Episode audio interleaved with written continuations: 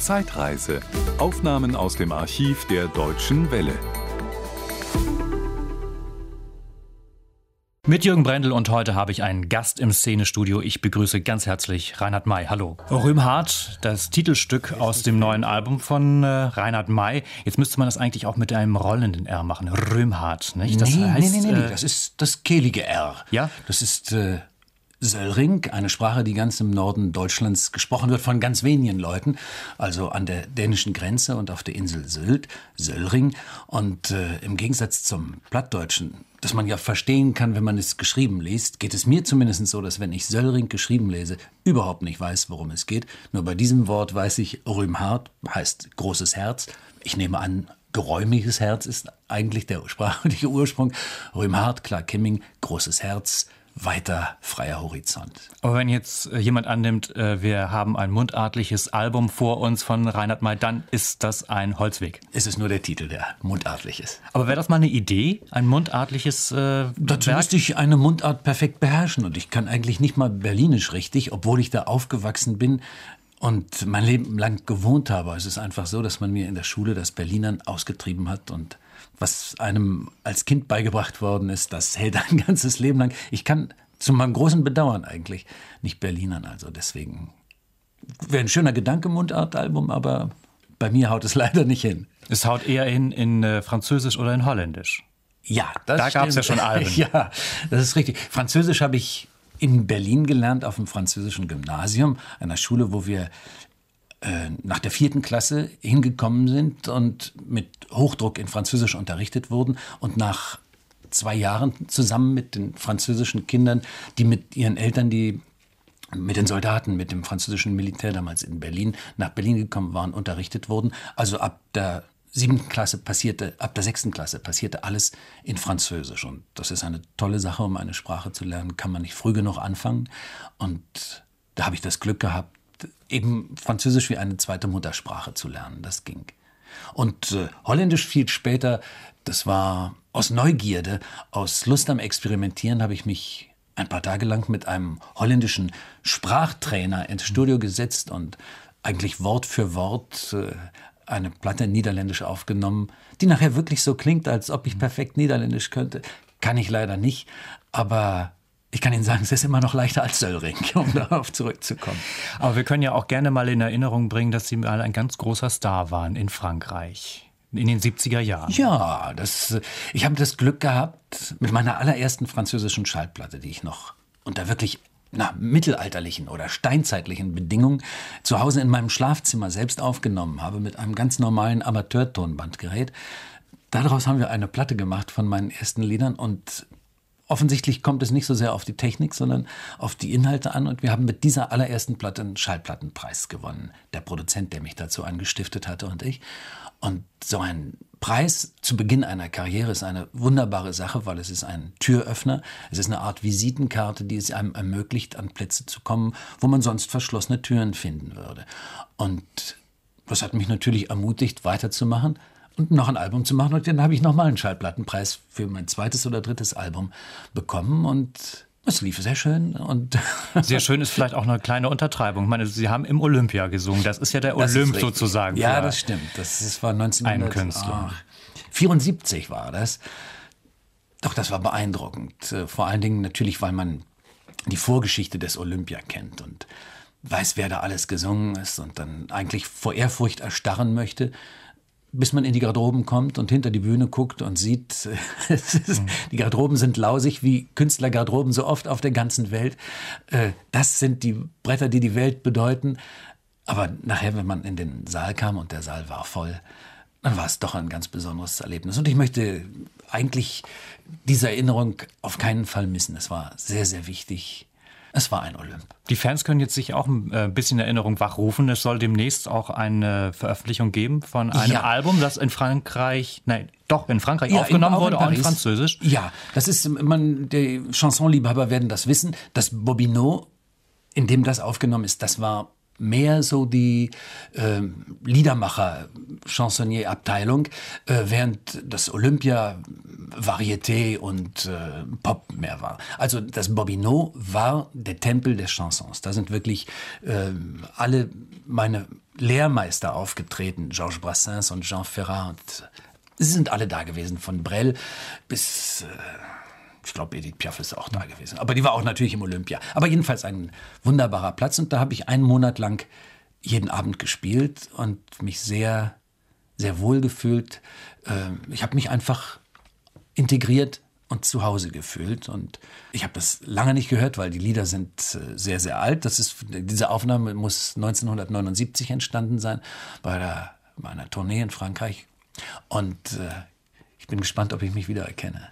Also auf dem Foto kann man es noch erkennen, hier auf dem Album. Ähm, man muss natürlich auch sagen, wenn äh, Leute in den Laden gehen und wollen es kaufen, dann äh, werden sie unter Reinhard May nichts finden.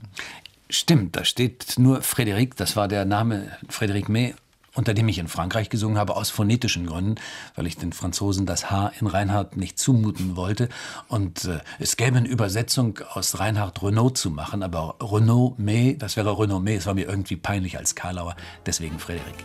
Die äh, Musikjournalisten haben es ja schwierig mit dem Reinhard May. Die wollen ja immer kategorisieren und in keine Schublade will der so richtig reinpassen. Genau. Ähm, was könnte man jetzt eigentlich so richtig sagen? Würde jetzt äh, bedeutendster deutscher Chansonnier passen?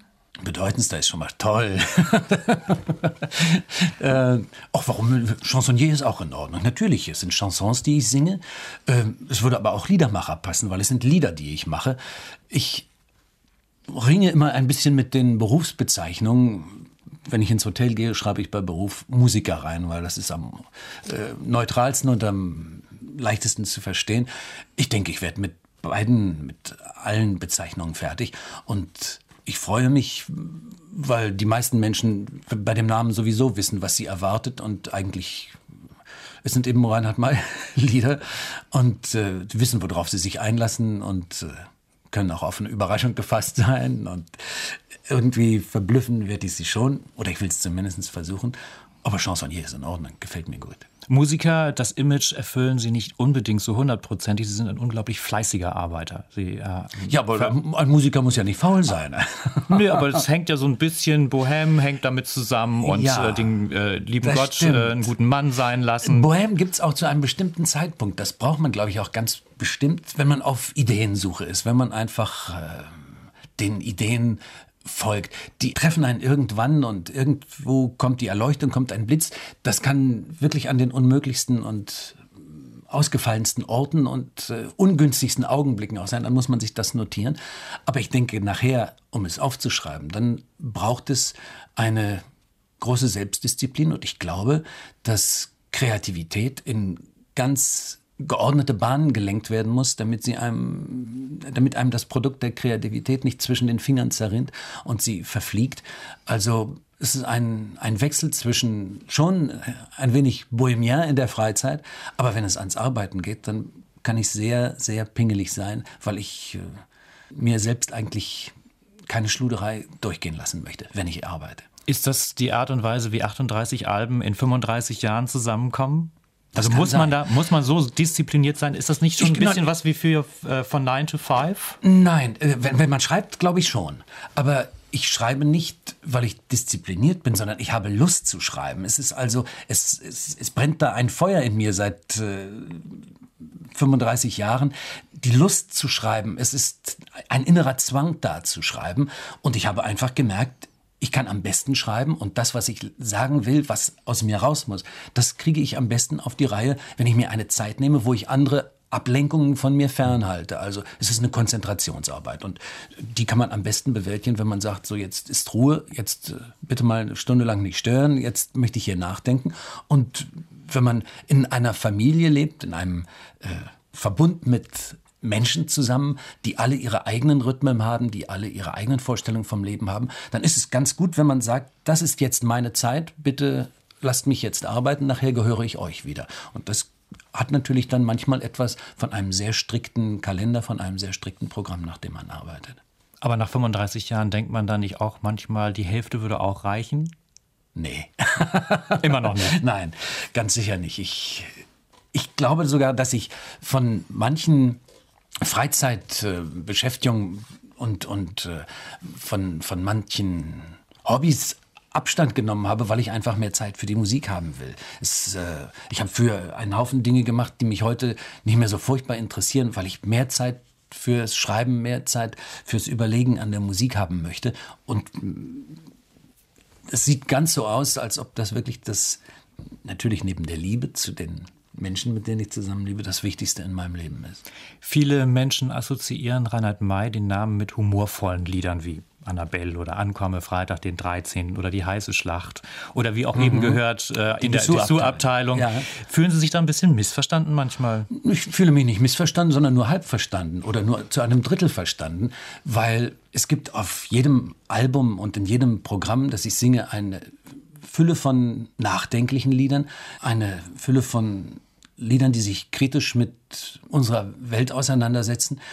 Das gehört eigentlich auch mit dazu. Ich bin also in meinem Leben nicht nur ein humorvoller Mensch, sondern ich bin auch ein sehr trauriger Mensch und ich bin auch manchmal ein zorniger Mensch und äh, ein nachdenklicher. Das fließt alles mit in die Lieder hinein und die Lieder sind so unterschiedlich, wie diese Stimmungen sein können. Auf Römhard gibt es eher überwiegend ernste Themen habe ich jetzt so mal äh, überschlagen, an den, ja. an den Titeln abgezählt. Das ist äh, der kleine Wiesel aus dem Album. Äh, da geht es um Kindesmisshandlung, ja. Kindesmissbrauch. Eigentlich ein Thema, wo einem der Kloß im Hals kommt. Ja. Nicht so ganz leicht.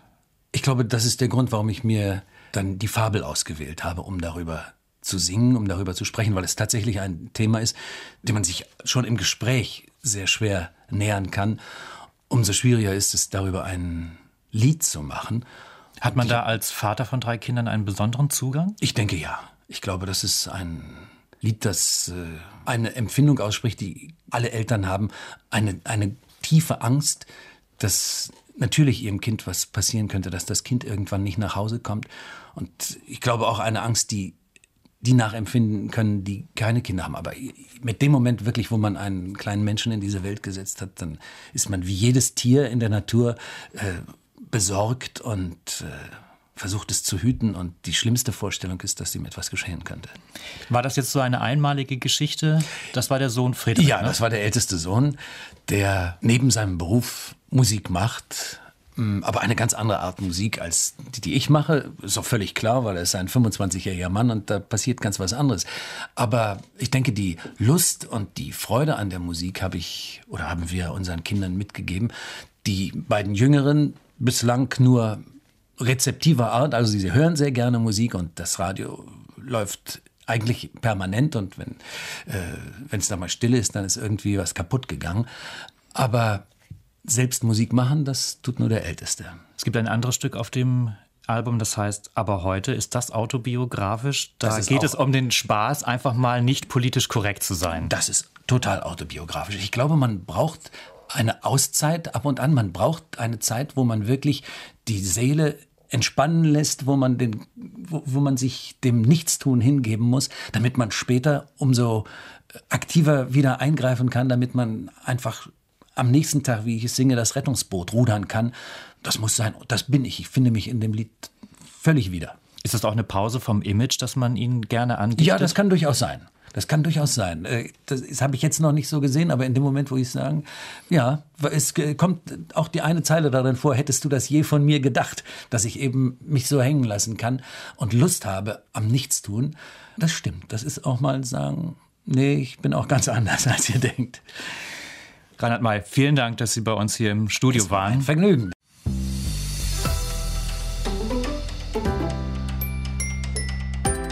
Das war ein Podcast aus dem Archiv der Deutschen Welle.